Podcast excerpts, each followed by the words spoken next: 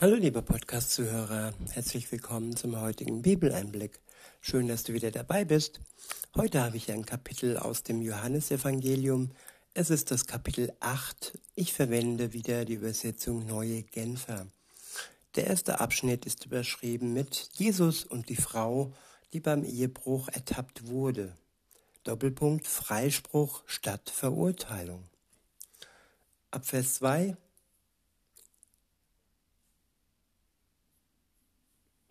Vers 1 heißt es, früh am Morgen war Jesus wieder im Tempel.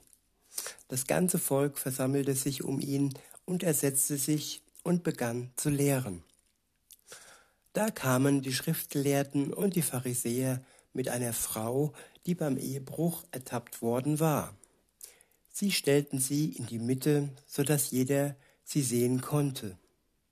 Dann wandte, wandten sie sich an Jesus Meister, sagten sie, diese Frau ist eine Ehebrecherin. Sie ist auf frischer Tat ertappt worden. Mose hat uns im Gesetz befohlen, solche Frauen zu steinigen. Was sagst du dazu? Ja, Steinigung ist ähm, ja der Lohn von Ehebruch. Sünde gebiert den Tod grundsätzlich. Es geht hier nicht nur um Ehebruch, es geht grundsätzlich um Sünde. Wer sündigt, der bekommt als, als Dank oder als Lohn ähm, ja den Tod.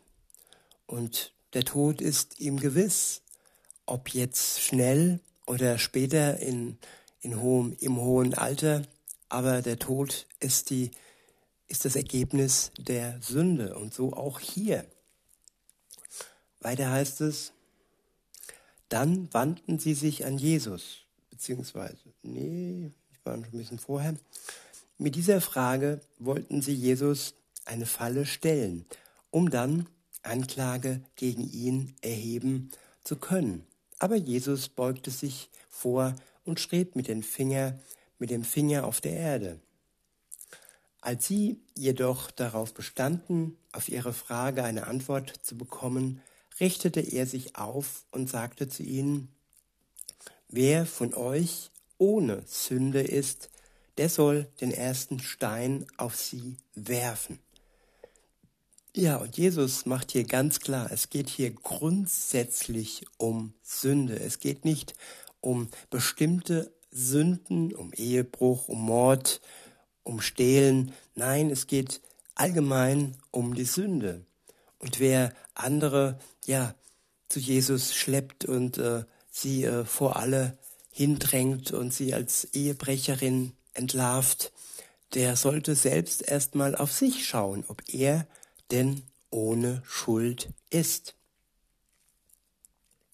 Und der könnte dann den ersten Stein werfen, aber da gab es niemand. Denn weiter heißt es, dann beugte er sich wieder vor und schrieb auf die Erde.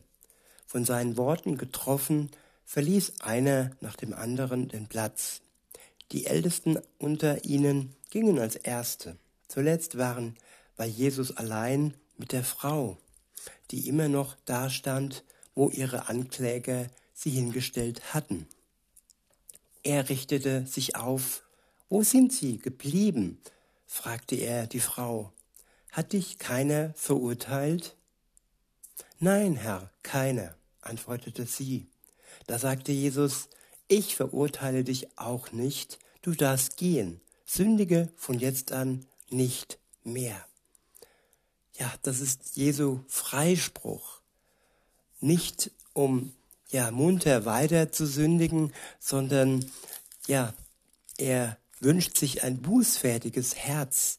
Er wünscht sich Menschen, die einsehen, dass das, was sie taten, vor Gott nicht gut war und er vergibt diesen Menschen gerne. Insofern sagt er, sündige hinfort nicht mehr. Denn Gnade und Vergebung ist kein, ja, kein Knopfdruck, dass man sagt, ja, ich gehe jetzt sündigen, dann gehe ich beichten, dann, dann ist dann wieder alles gut. Nein, wir sollten schon Reue haben, wenn wir ja zu Jesus kommen und äh, andere uns verurteilen und er uns dann frei spricht. Klar müssen wir uns den Gesetzen beugen. Und klar müssen wir auch, wenn wir irgendwie ähm, Straftaten begangen haben, diese Gesetze an uns anwenden lassen. Aber ob Jesus uns von unserer Schuld frei spricht, das ist davon unabhängig. Es gibt äh, Mörder, die im Gefängnis in Amerika oder sonst wo sitzen, die zu Tode verurteilt sind und äh, die Jesus freispricht, äh, nachdem sie reuevoll ihr Herz ihm ausgeschüttet haben und um Vergebung gebeten haben. Sie werden dann zwar noch verurteilt, der Tod trifft sie noch, aber sie haben ewiges Leben, weil Jesus ewiges Leben schenkt, so wie auch hier, wo er diese Frau, diese Ehebrecherin ähm, freispricht von ihrer Schuld. Der nächste Abschnitt ist überschrieben mit Jesus Christus, das Licht der Welt. Ab Vers 12 heißt es, ein anderes Mal, als Jesus zu den Leuten sprach, sagte er, ich bin das Licht der Welt. Wer mir nachfolgt, wird nicht mehr in der Finsternis umherirren.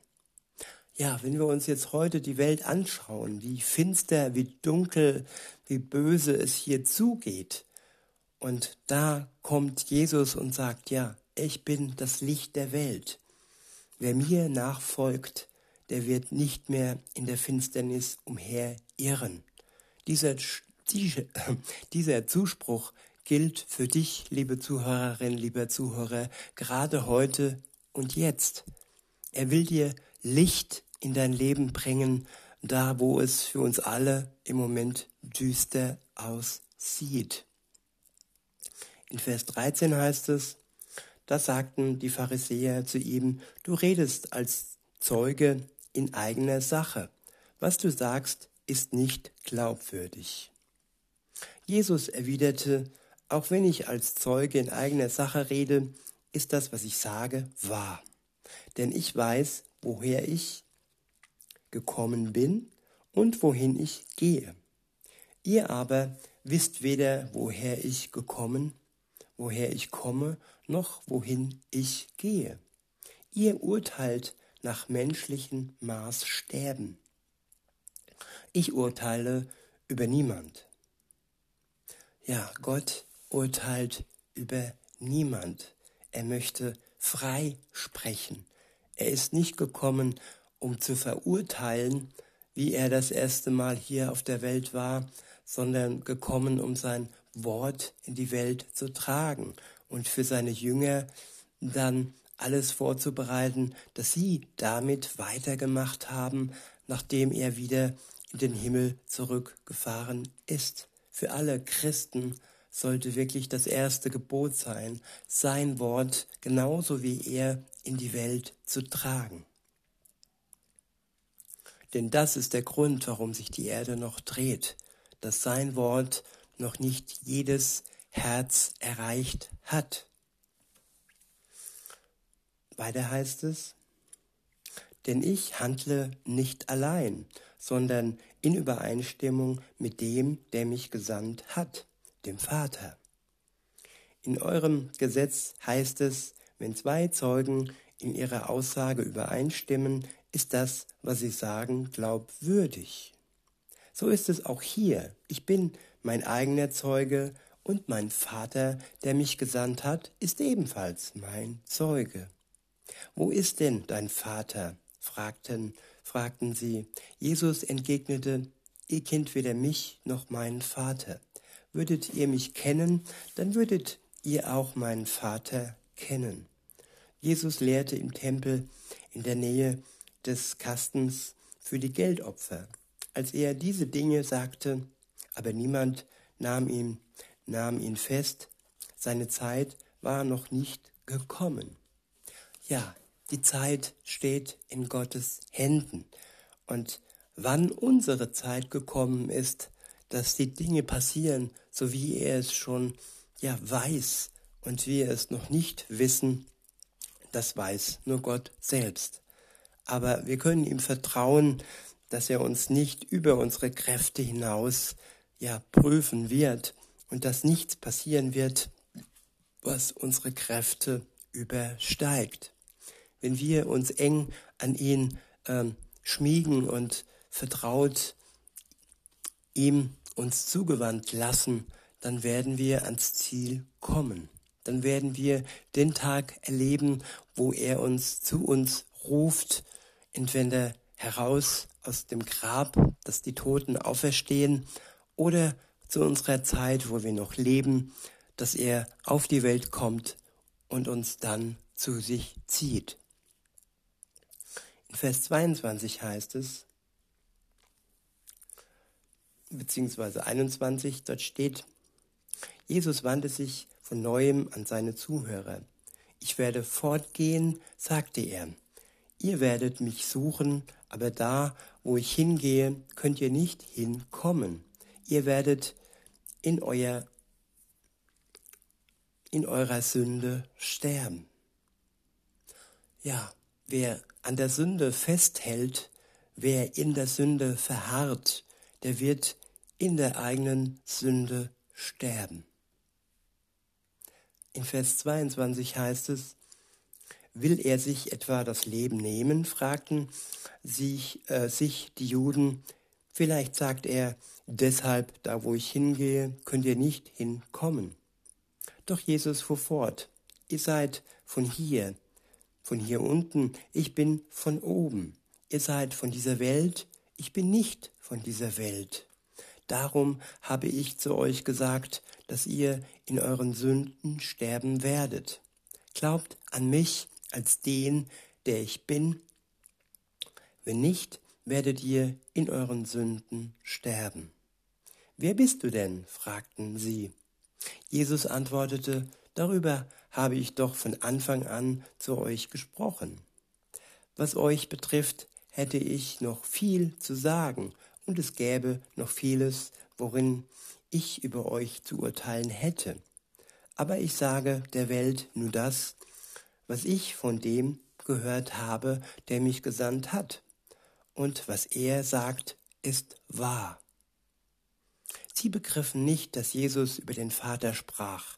Deshalb sagte er zu ihnen, dann, wenn ihr den Menschensohn erhöht habt, werdet ihr mich als den erkennen, der ich bin, und werdet erkennen, dass ich nichts von mir selbst aus tue, sondern das sage, was mich der Vater gelehrt hat. Ja, Christus wurde von den Menschen ans Kreuz erhöht. Er wurde umgebracht, ermordet, getötet für eine Schuld, für die Schuld der Menschheit.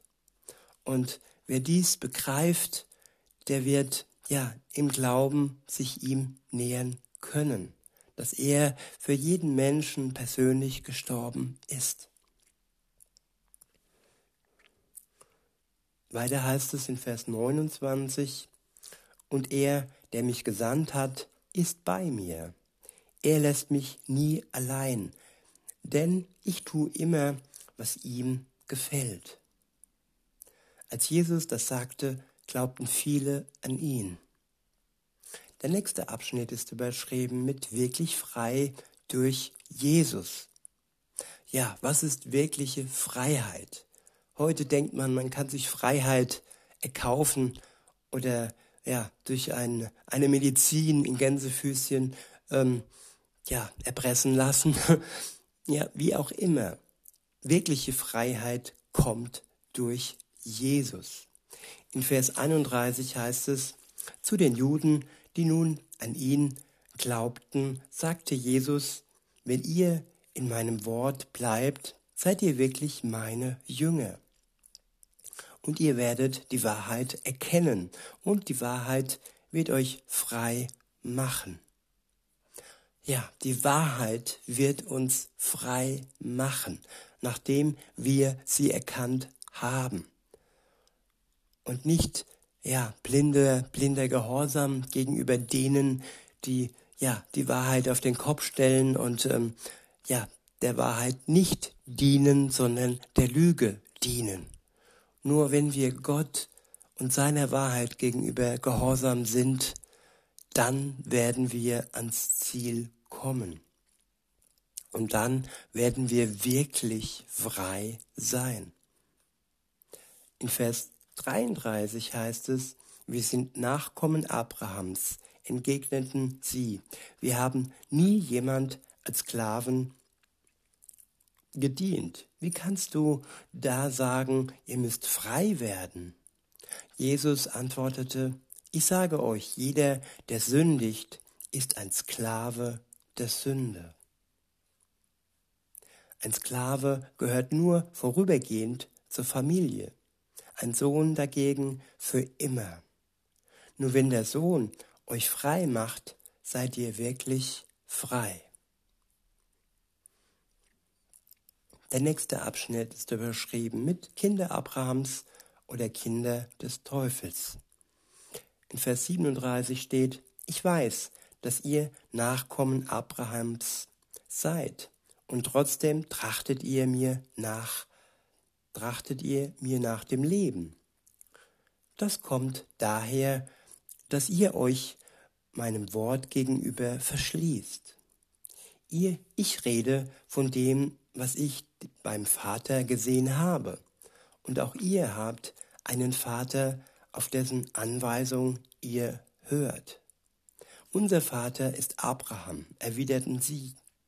Jesus entgegnete, wenn ihr wirklich Kinder von Abraham wärt, würdet ihr auch so handeln wie Abraham. Stattdessen wollt ihr mich töten, mich, der ich euch die Wahrheit sage, wie ich sie vom Gott von Gott gehört habe. So etwas hätte Abraham nie getan. Ihr handelt eben genau wie euer wirklicher Vater. Wir sind doch keine unehelichen Kinder, protestierten sie. Wir haben nur einen Vater und das ist Gott. Jesus erwiderte, wenn Gott euer Vater wäre, würdet ihr mich lieben, denn von Gott bin ich zu euch gekommen, nicht im eigenen Auftrag. Gott ist es, der mich gesandt hat. Aber ich kann euch sagen, warum mein Reden für euch so unverständlich ist und wie es kommt, dass ihr gar nicht fähig seid, auf mein Wort zu hören. Ihr stammt vom Teufel, der ist euer Vater. Und was euer Vater wünscht, das hört ihr bereitwillig aus. Ja, den Sohn Gottes zu töten, dieser Wunsch kann nur vom Widersacher, vom Teufel kommen. Und wer dann diesen Wunsch ja erfüllt haben möchte und ja wirklich laut ausschreit, äh, kreuzigt ihn, so wie es diese Menschen taten, dann können dann kann ihr Vater nicht der Vater im Himmel sein. Dann kann es nur der Teufel selbst gewesen sein, der ihnen diesen Gedanken eingepflanzt hat. Weiter heißt es, und was euer Vater wünscht, das führt ihr bereitwillig aus. Er war von Anfang an ein Mörder und stand nie auf dem Boden der Wahrheit weil es in ihm keine Wahrheit gibt. Ja, es gibt nur die Lüge, es gibt nur Böses im Teufel. Und das Gute kommt alleine von Gott. Die Wahrheit kommt alleine von Gott. Es ist unsere Entscheidung, wofür wir uns entscheiden. Für die Wahrheit oder für die Lüge. Für den Vater Jesu oder für den in Gänse für den Vater der Lüge und des Todes. Weiter heißt es, ja, er ist der Vater der Lüge. Ich wiederhole nochmal den Vers. Er war von Anfang an ein Mörder und stand nie auf dem Boden der Wahrheit, weil es in ihm keine Wahrheit gibt. Wenn er lügt, redet er so, wie es seinen ureigensten, wie es seinem ureigensten Wesen entspricht. Denn er ist ein Lügner. Ja, er ist der Vater der Lüge. Ich aber sage die Wahrheit. Und gerade das ist der Grund, weshalb ihr mir nicht glaubt. Wer von euch kann behaupten, ich hätte je eine Sünde begangen? Wenn ich aber die Wahrheit sage, warum glaubt ihr mir dann nicht? Wer von Gott stammt, hört auf das, was Gott sagt. Ihr hört deshalb nicht darauf, weil ihr nicht von Gott stammt. Ja, womit bin ich verbunden? Mit dem Vater der Wahrheit oder mit dem Vater der Lüge?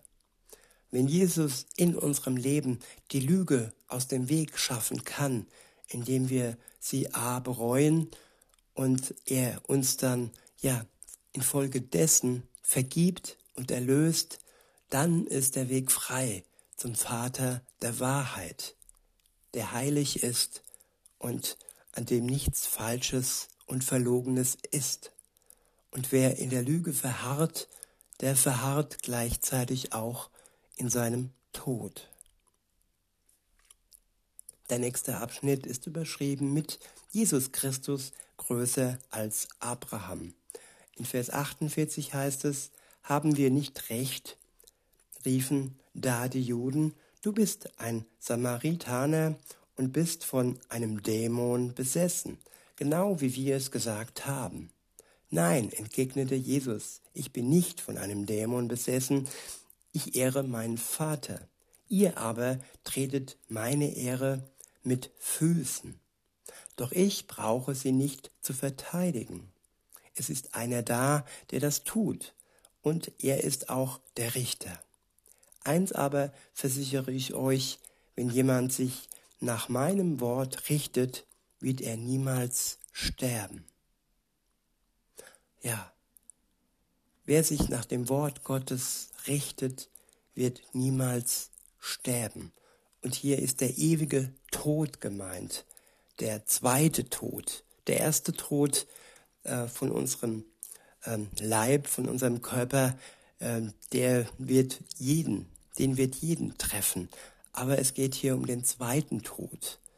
Wird man ewig leben mit Jesus Christus zusammen oder aufgrund der Verbundenheit mit dem Teufel und dem Verharren in der Sünde der ewigen Verdammnis preisgegeben? Das ist hier die Frage.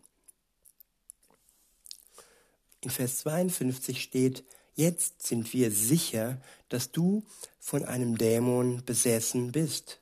Triumphierten die Juden. Abraham ist gestorben, die Propheten sind gestorben. Und du behauptest, wenn einer sich nach deinem Wort richtet, werde er niemals sterben. Bist du etwa mehr als unser Vater Abraham und die Propheten, die alle gestorben sind? Für wen hältst du dich eigentlich?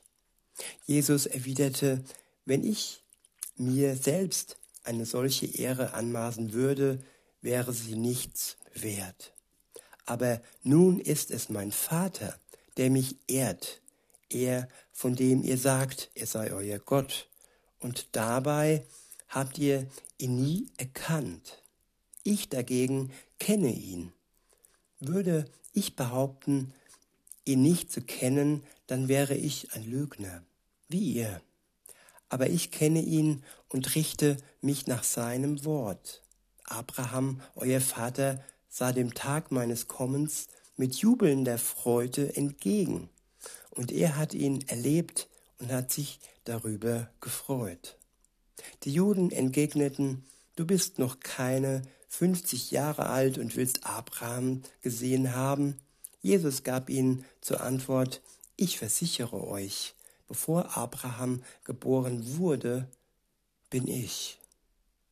Da hoben sich Steine auf, um ihn zu steinigen. Aber Jesus konnte sich vor ihnen in Sicherheit bringen und verließ den Tempel. In diesem Sinne, liebe Zuhörer, wünsche ich euch noch einen schönen Tag und sag bis denne.